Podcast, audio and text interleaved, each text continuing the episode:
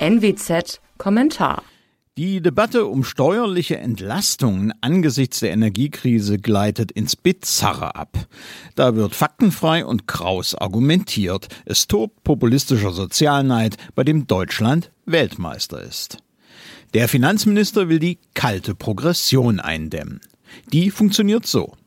Steigen Löhne und Preise gleichermaßen, wird die Steuerlast plötzlich größer. Der Staat profitiert von der Inflation und jemand, der einen Inflationsausgleich erhält, hat am Ende sogar weniger Einkommen. Der Lindnersche Entlastungsvorschlag würde die Steuerlast zwischen rund 10 Prozent für niedrige Einkommen und 1,5 Prozent für hohe Einkommen reduzieren. Kritiker von Blutrot bis Grün bestehen nun darauf, dass genau das unsozial sei. Sie betonen bei ihrer Kritik die absoluten Werte der Entlastung in Euro. Die sind bei niedrigen Einkommen aber aus gutem Grund geringer als bei hohen. Unser Steuersystem ist ein progressives, das heißt, hohe Einkommen werden mit einem höheren Prozentsatz besteuert als niedrige. Die Steuerlast ist deswegen eine Vielfache derer kleinerer Einkommen.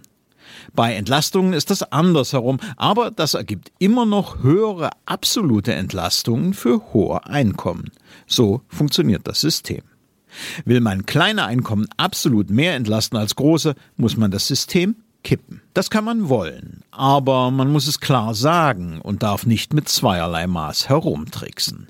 Die gleichen Kritiker definieren nämlich Armut vehement relativ zum Einkommen. Absolute Werte sind da verpönt. Der Trick?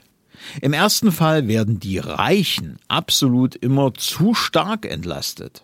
Im zweiten geht die Armut nie weg, auch wenn die Einkommen insgesamt steigen. Schon ist die Marktwirtschaft als unsozial geframed.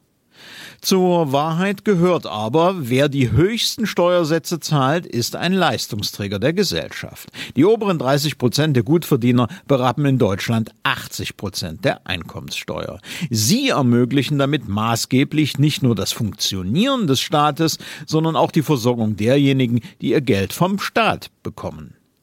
Was dahinter steht, ist simpel.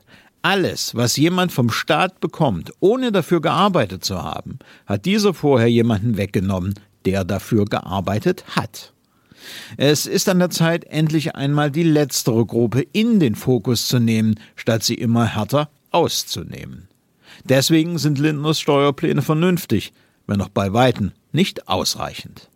Mein Name ist Alexander Will. Sie hörten einen Kommentar der Nordwestzeitung.